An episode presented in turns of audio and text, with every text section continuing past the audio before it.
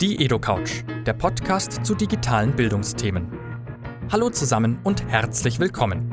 Wie immer geht es bei unserem Podcast um Digitalisierung und Bildung im engsten und weitesten Sinne.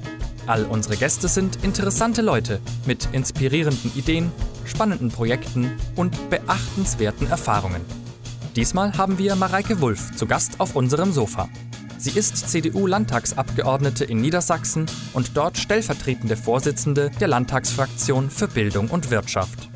Wir sprechen mit ihr als Politik-Newcomerin darüber, ob und wie Politik Spaß machen kann und wie politische Prozesse konkret ablaufen. Spoiler, Politik kann ganz schön anstrengend sein, aber es lohnt sich. Diese EduCouch ist für alle empfehlenswert, die über große Visionen für die Schule von morgen nachdenken wollen. Und falls ihr wissen wollt, was Mareike Wulff über den aktuellen Koalitionsvertrag und die Verteilung der Kompetenzen zwischen Bund und Ländern denkt, solltet ihr auf jeden Fall dranbleiben. Wie immer, danke fürs Zuhören. Die EdoCouch ist ein Format des Instituts für digitales Lernen. In dieser Ausgabe mit freundlicher Unterstützung der Cornelsen Emburg GmbH. Willkommen zurück auf der EdoCouch. Heute mit einem äh, ganz besonderen Gast aus der Politik. Ich habe heute bei mir auf der Couch Mareike Wulff, die stellvertretende Vorsitzende der CDU-Landtagsfraktion für Kultur und Wirtschaft. Ist ja, fast. Fast? Ja, genau. Also Bildung und Wirtschaft. Dann hat, dann hat äh, Wikipedia gelogen. da muss ich da nochmal reingucken. Was macht man denn da so als stellvertretende Vorsitzende für Bildung? Für Bildung, ja. Also ich ja. bin auch bildungspolitische Sprecherin noch. Ja. Das heißt, ähm, mein Job ist es in erster Linie, die bildungspolitischen Themen innerhalb der Fraktion mit den Bildungspolitikern aus der CDU-Fraktion zu koordinieren, die Positionen abzustimmen, unsere Gesetzgebungsvorhaben gemeinsam zu planen und dann in den parlamentarischen Prozess einzubringen. Und ja, im Moment haben wir gerade das Schulgesetz novelliert. Das war so einer der ersten äh, Jobs, die ich jetzt hatte. Macht es Spaß? Das macht Spaß, ja. Das ist, äh, Welche Teile davon? eigentlich, äh, eigentlich alle. Das ist ähm, erstmal ist es toll. Ich sag mal, dieses parlamentarische System nehmen wir ja so als Selbstverständlichkeit wahr. Aber das ist schon wirklich also es hat alles einen Grund, warum Gesetze bei uns auf diese Art und Weise entstehen, warum wir zum Teil vielleicht auch mal ein bisschen schwerfällige und langwierige Diskussionsprozesse haben, aber wir schaffen es dadurch tatsächlich, verschiedene Perspektiven zu integrieren, ähm, auch wieder Erneuerungsprozesse anzustoßen. Es ist auch sinnvoll, dass es eine Opposition gibt, äh, die auch mal was kritisiert. Ne? Also dass wir wirklich eine lebhafte Debatte und Auseinandersetzung haben, das ist total wichtig und das macht Spaß, ja. Okay, Klar. man muss als Hintergrund ja wissen, du bist ja eigentlich ganz neu in der Politik. Richtig, relativ Seit, neu. also 15. Okay. Ähm, du bist ja mit Sicherheit irgendwie auch mit so Erwartungshaltungen in diesen äh, politischen Prozess gestartet und ich nehme an, man kommt da an und denkt sich, so ist, lass uns mal die Bildung so mal ein bisschen grundsätzlich verändern. ähm, was waren für dich jetzt die größten Überraschungen im Positiven, wie aber auch im, im Negativen? Und im Negativen meine ich, wo sind die größten Hürden, die man vorher so vielleicht gar nicht gesehen hat? Ja, naja, es ist natürlich so, ähm, wenn man in dieses Feld geht, möchte man gestalten. Ich natürlich auch, das ist klar. Aber natürlich entscheidet man nicht alles komplett alleine. Es ist äh, ja so, wir haben einen, wie gesagt, einen ziemlich langwierigen demokratischen Prozess, wo wir auch verschiedene Akteure einbinden und müssen erstmal die Meinungsbildung vorantreiben.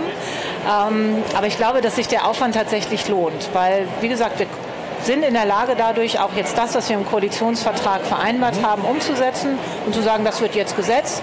Und der ganze Wahlkampf, der vorhergegangen ist, die ganze Auseinandersetzung, all das, das, was jetzt im Koalitionsvertrag steht, wird auch umgesetzt und das ist eigentlich gut. Also ich meine, es klappt was ja, auch. Okay, mal ganz konkret, was, was macht ihr gerade so? Also was ja. passiert gerade so? genau. Wo auch irgendwie, sage ich mal, ein Lehrer irgendwann auch einen Outcome sehen wird ja. und sagen wird, ab heute ist es anders. genau, also im Moment, wir haben jetzt gerade die Schulgesetznovelle hinter uns, da hatten wir ein Thema, das betraf eher die Eltern. Die Eltern in Niedersachsen haben eine Bürgerinitiative gestartet und haben gesagt, wir wollen, dass der Einschulungszeitraum flexibler wird. Ähm, und das steht jetzt im Gesetz drin. Also Kinder, die zwischen dem 1. Juli und dem 30. Äh, September geboren werden, können auf Wunsch der Eltern ein Jahr zurückgestellt werden in der Kita und noch ein Jahr länger in die Kita gehen. Und das ist ganz konkret halt für die, für die Eltern in Niedersachsen ein gutes Ergebnis auf jeden Fall. Wie sieht so ein Prozess dahinter aus? Also was machst du da? Damit ja. es dann am Ende drin steht und mein Kind in die Kita. Also ja, ja, genau. Also erstmal hat man eine, eine Gesetzesvorlage natürlich, ja. also sie muss geschrieben werden. Äh, man guckt sich an, wie, sie, wie ist es jetzt geregelt, wie könnte es neu geregelt sein. Dafür haben wir natürlich auch Juristen und äh, Fachpersonal, die dazu Vorschläge machen. Und äh, dieser Vorschlag wird dann mit der ähm, Koalitionsfraktion abgestimmt. Wir haben gesagt, ne, ist das so, in dem Sinne wollen wir das so gemeinsam einbringen. Ja. Und dann wird das in äh, das Parlament eingebracht, dann kommt es zur ersten Beratung, dann wird diskutiert, dann merkt man schon so, wo sind die Punkte, wo vielleicht auch Kritik kommen könnte. Und dann wird es überwiesen an den Bildungsausschuss. Und äh, dort wird nochmal die Fachberatung durchgeführt, eine äh, Anhörung mit den verschiedenen Bildungsverbänden. Und dann, wenn wir dann einen fertigen Entwurf haben, geht er zurück ins Parlament und wird im besten Fall dann verabschiedet. Klingt so anstrengend, aber auch demokratisch. Ja, sehr demokratisch. Ich glaube, Demokratie ist sehr anstrengend, ehrlich gesagt. Wahrscheinlich ist es so. Ich würde einen Sprung höher machen ja. in die Bundespolitik. Ja, oh. Da, da wird ja okay. gerade äh, wild verhandelt oder es wurde wild verhandelt. Ähm, wir haben uns ja auf die Fahne geschrieben, so auch irgendwie digitale Bildung vorantreiben ja. zu wollen. Ist das, was in dem Koalitionsvertrag drinsteht, ein Schritt in die richtige Richtung für digitale Bildung? Also es ist erstmal, dass wir die Initiative haben, glaube ich, ein richtiger und guter Schritt, weil äh, sogar auf Landesebene haben wir ja auch den Digitalpakt gemacht, eine Milliarde für Digitalisierung verabredet von der hoffentlich auch viele Mittel in den Breitbandausbau gehen. Das ist auch für Schulen wichtig, dass sie endlich angeschlossen werden. Ähm, aber gleichzeitig glaube ich, und deshalb ist die Messe hier auch wichtig, brauchen wir noch viel mehr Impulse, wie denn digitale Bildung aussehen soll. Und wir müssen Lehrkräfte befähigen, wir müssen in Weiterbildung investieren. Ah, wir brauchen innovative Vordenker, so wie ihr es vielleicht auch seid, äh, die sagen, hier, guck mal, so könnte man das machen, so können wir auch wirklich die, die Chancen von digitalen Medien nutzen, um Bildung besser zu machen, um Inhalte besser zu machen. Sehr gut, das ist eine super Überleitung. Bildung besser machen. Was muss sich denn an Bildung in Deutschland, in Europa grundlegend ändern, damit wir für die nächsten Jahrzehnte auch tatsächlich fit werden für eine digitale Zukunft. Genau. So ganz grundlegend oh, wow. jetzt. Mal. Ganz grund, jetzt kommen die ganz großen Fragen. Ja, natürlich. Aber dazu bist du ja da, hast ja gesagt, ja. die willst du stellen. Also was ich äh, toll finde an, an Digitalisierung und ähm, Digitalisierung und Bildung ist, dass es eigentlich möglich ist, einem viel größeren Kreis an Menschen mhm. Inhalte zugänglich zu machen.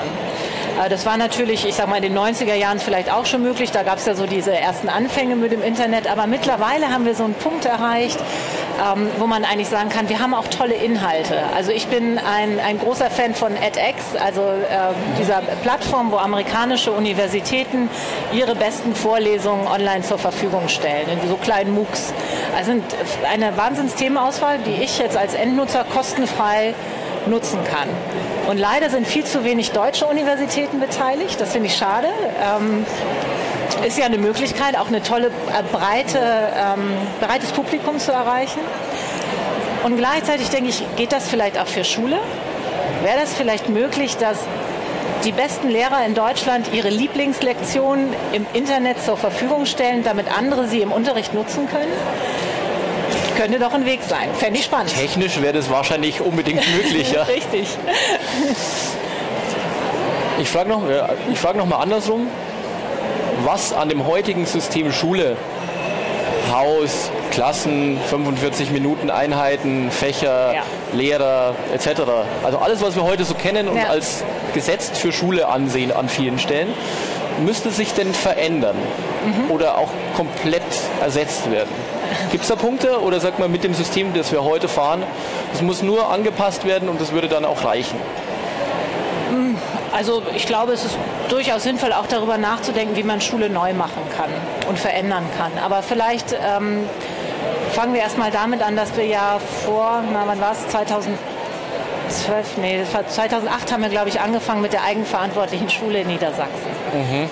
Ähm, das heißt, wir haben den Schulleitungen mehr Verantwortung gegeben, zum Beispiel die Länge von Unterrichtsstunden durchaus auch selber zu bestimmen. Es gibt auch ein, zwei Schulen, die haben nicht mehr 45 Minuten Stunden, sondern 80 Minuten Stunden. Okay. Und dafür nur noch vier Einheiten am Tag. Das ist ein ziemlicher Veränderungsprozess in Schule, aber ja. ist möglich.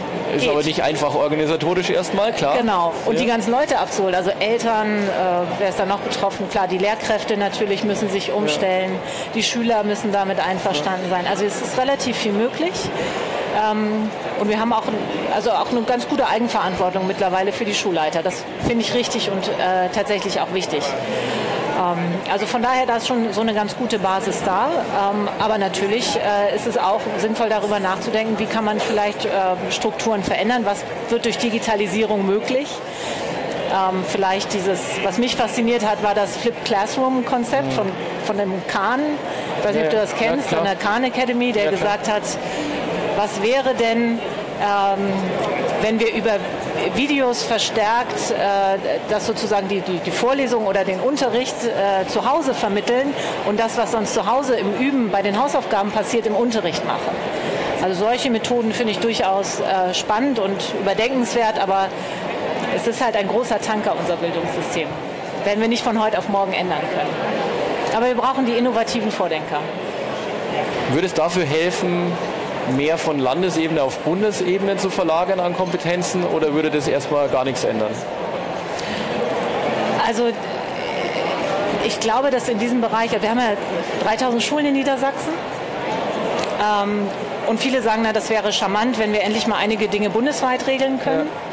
Ja. Ähm, ich glaube aber, dass wir tatsächlich auch schon mit diesen 3000 Schulen hier vor Ort in unserer Landesregierung eine ganze Menge zu tun haben. Das heißt, es ist als Organisationseinheit schon so ziemlich groß, dass es schwer steuerbar ist. Und wenn man sich jetzt überlegen würde, dass wir bundesweit äh, so steuern müssten, ähm, weiß ich nicht, ob wir unbedingt eine Verbesserung erreichen würden.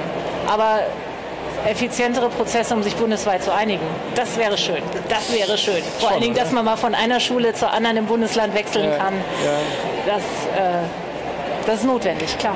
Jetzt haben wir viel darüber geredet, was die Politik tun muss. Ja. Jetzt sind wir ja sozusagen, ich nenne es mal so, Bildungsmaterialersteller. Ja. Ähm, genau. Was müssten wir was, denn tun? Ja, gute Frage. Sag tu es mir. Was wollt ihr tun? ich will erst wissen, was die Politik zu mir sagt, was ich tun sollte, und dann sage ich, was ich gern tun würde. Attraktive Angebote machen. Ja. Also ähm, ich habe mit vielen Unternehmen gesprochen, äh, die auch im Digitalbereich unterwegs sind, und die haben mir gesagt, wir haben durchaus schon äh, Produkte entwickelt, die in Schulen gut anwendbar wären. Äh, wir brauchen jetzt eigentlich die Rahmenbedingungen, damit Schulen, ich sag mal, rechtssicher darauf zugreifen können. Also ganz banales Beispiel, Lehrer fragen sich vielleicht, darf ich diese App überhaupt verwenden, ja. äh, wenn ich mit meinen Schülern kommuniziere? Ähm, ist das datenschutzrechtlich in Ordnung etc. Also ähm, da muss die Politik den Rahmen setzen und ihr müsstet dann attraktive Angebote machen, wo Lehrer sagen, ja, da greife ich zu. Und vielleicht auch Weiterbildung anbieten und sagen, das war jetzt wieder mal, eine politische Forderung. Ihr müsst ja. den Rahmen schaffen. wir müssen Rahmen schaffen, das ist richtig. Das ist ja. absolut richtig, ja. genau. Wir müssen den Rahmen schaffen. Und die Bildungsanbieter müssen dann attraktive Angebote machen, mit Lehrkräften didaktische Konzepte entwickeln, die funktionieren. Und ich glaube, wir sind heute noch nicht an dem Punkt, wo man sagen kann, so und so muss das in fünf Jahren sein mit der digitalen Bildung. Da entsteht ja auch gerade ganz viel Neues. Also ein, ein, gutes Beispiel, finde ich, sind diese äh, Whiteboards. Ähm, die waren eine Zeit lang irgendwie der Inbegriff von digitalem Unterricht. Und mittlerweile sagen mir äh, die Schulleiter, naja, wir, wir schrauben die Whiteboards jetzt ab und nutzen dafür äh, Apple TV. Ja, also da, oder wir müssen keine Laptops mehr kaufen, weil die Schüler äh, Bring Your Own Device machen und ihre eigenen Tablets mitbringen. Ja. Also das sind ja ganz, ist, wir sind gerade wieder so an so einer Klippe, ja, ne, ja, wo man sagen kann, wir haben Innovationsschub. Ja, klar. Die Whiteboard-Idee ist natürlich daran gescheitert, dass sie vollständig konzeptlos war. Ja, zum Beispiel, genau. Konzeptlos, die Lehrer wussten gar nicht, was sie damit tun sollen und warum genau. sie damit tun sollen. Das ist natürlich auch weiterhin ein völlig frontales Konzept von Unterricht, wenn ich da genau. vorne eine Tafel habe und so weiter. Genau. Ähm, ja, da komme ich zu dem Punkt, was ich gerne tun würde. Ja, ich würde quasi die Bildung komplett einmal neu denken mhm. wollen und zwar auf, auf Relevanz auf was brauche ich wirklich, was kann ich damit tun, weg von, stärker weg von Inhalten, deutlich mehr zu übertragbaren Kompetenzen, mhm. Eigenständiges Recherchieren, Kommunizieren, kollaborativ arbeiten. Also ja. die Skills, die wir mit Sicherheit auch noch verstärkter brauchen werden, weil ich die Geschichte der Digital Natives natürlich für eher ein Märchen an vielen Stellen halte. Ja, ja. jeder kann ein Handy bedienen.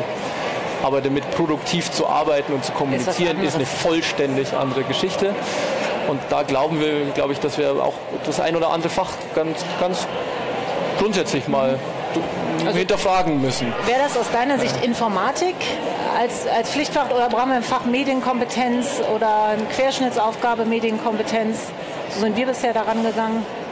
Das ist, das ist gar nicht leicht zu beantworten aus dem Grund, wenn ich Schule ganz neu denken würde, dann würde ich ja sagen, brauchen wir vielleicht erstmal gar keine Fächer mehr. Okay, dann müssen wir ein Modellprojekt machen. Dann, ja, nee, ja klar. Dann würde ich sagen, dann haben wir Problemstellungen. Ja. Und die verschiedenen Fächer werden dazu beitragen, eine Antwort auf die Frage zu suchen. Mhm. Dann habe ich kein Fach Mathematik, sondern dann habe ich irgendwie einen informatischen Zugang zu diesem Problem. Mhm. Äh, das wäre dann nochmal, sagen wir mal, eine relativ ganz andere Herangehensweise. Ja. Habe ich mir jetzt auch nicht ausgedacht. Das gibt es ja im skandinavischen Raum als Test. Äh, Finde ich aber spannend, weil mhm. dieses dieses Silo-Denken macht natürlich an vielen Stellen auch äh, Offenheit im Denken zu. Also was ich in dem Kontext interessant war, war mal die Frage, wie ist eigentlich die Innovation im Silicon Valley möglich geworden? Ja. Ähm, und wo ja die Digitalisierung eigentlich, ich sag mal, ihren Anfang genommen hat oder viele der Geschäftsmodelle. Ja. Und ähm, ein äh, Journalist hat mal gesagt, das liegt unter anderem an den universitären Strukturen in den USA, dass auf dem Campus viele Disziplinen miteinander kooperieren und durch dieses interdisziplinäre Arbeiten ähm, neue Ideen entstehen können und entwickelt werden. Und diese Firmen, weiß ich nicht, Google und bei uns an Universitäten jetzt eher ungewöhnlich, sage ich jetzt mal. Nicht an allen, aber doch an sehr vielen. Genau, und hat alles Vor- und Nachteile, ja, die man natürlich auch äh, abwägen muss. Also ich finde es auch toll, in einer Disziplin ausgebildet worden zu sein, wirklich zu sagen, diese Disziplin beherrsche ich. Ähm, aber gleichzeitig ist es natürlich schwierig, wenn man sich dann in seine, mit seinen Scheuklappen hinsetzt und sagt, nur das zählt. Ja? Das Absolut. Ist, das, aber das ist natürlich auch der Schritt nach der Schule. Genau. Klar, irgendeine Art von Spezialisierung brauche ich mit Sicherheit. Aber äh, es glaube ich gibt sehr, sehr viele übergreifende Skills, die so zentral sein werden, dass ich sie können muss. Mhm präsentieren, mit Leuten kommunizieren, das Ganze währenddessen aber ins Internet live streamen und ja. hoffentlich noch irgendwie ein gutes Ergebnis dabei rausfinden. Zum Beispiel. Genau, also bräuchten wir mehr, ich sag mal, Räume vielleicht auch für ja. neue Ideen, Kooperationen in Schulen. Ja. Wenn du uns jetzt beraten würdest als äh, Bildungsanbieter, wäre das dein Ratschlag? Dass man interdisziplinärer arbeitet an einer Problemlösung? Okay. Ähm, ich mache gerne so einen ganz offenen Teil auf der Edu-Couch immer und sage, ähm, was ist dir denn persönlich ganz wichtig im Umfeld, wir gehen jetzt mal weg von Politik, im weitesten Umfeld Bildung. Mhm. Was ist das, was du unseren Zuschauern gerne mitgeben würdest? Also wo, wo ist, sind für dich zentrale Punkte, wo du sagst, da müssen wir anpacken, das ist, das ist der Punkt. Ja. Oder oh, kann man jetzt über das ganz Große ja, bis ins ganz Kleine gehen? Also, absolut, das ist ähm, alles offen. Vielleicht was mich äh, ähm, bei Bildung immer oder weshalb ich auch, glaube ich, in der, im Bereich Bildung äh, gelandet bin, ist, dass ich äh, davon überzeugt bin, dass wir als Gesellschaft nur dann gut funktionieren, wenn jeder die Chance hat, ähm, durch eigenes, eigene Kraft in die gesellschaftliche Mitte aufzusteigen. Also wenn man sozusagen seine ökonomische Situation durch seine eigene Hände Arbeit verbessern kann. So, das, ähm, und ich glaube, so muss sich ein Bildungssystem ausrichten. Also jeder muss die Chance bekommen, durch seine eigene Leistung sich zu verbessern und zumindest in die gesellschaftliche Mitte aufzusteigen. Und der andere Punkt ist natürlich, gibt es dann auch Leute, die das vielleicht gar nicht können, die dazu nicht in der Lage sind. Ähm, das finde ich gut an der Idee der sozialen Marktwirtschaft, dass wir sagen, auch denen muss geholfen werden. Ähm, und für mich persönlich heißt das einfach, oder ich, ich würde mich freuen, wenn jeder, der irgendwo Verantwortung trägt oder Führungskraft ist oder vielleicht ein Team leitet oder vielleicht auch nur ein netter Kollege ist, ähm, dafür sorgt, dass Bildung in einem Unternehmen oder ähm, ja, in einem unternehmerischen Kontext eine Rolle spielt. Das heißt, dass man den Azubi an die Hand nimmt, dass man nochmal extra was erklärt, dass man genau hinguckt, äh, weiß nicht, die neuen Mitarbeiter, äh, wie können wir die besser integrieren, wie können wir sie besser einarbeiten ähm, oder vielleicht auch im persönlichen Kontext guckt, wo sind eigentlich die Leute in meiner Nachbarschaft, äh, die vielleicht Hilfe brauchen, neu zugezogene oder auch, jetzt hatten wir gerade die ähm, Integration von Flüchtlingen, dass man einfach guckt, wo kann ich mich kümmern, wo kann ich aus meiner Situation heraus jemand anderes weitergeben. Das wären so Themen, die für mich wichtig sind. Jeder sollte einen an die Hand nehmen. ich hätte keine weiteren Fragen. Alles klar.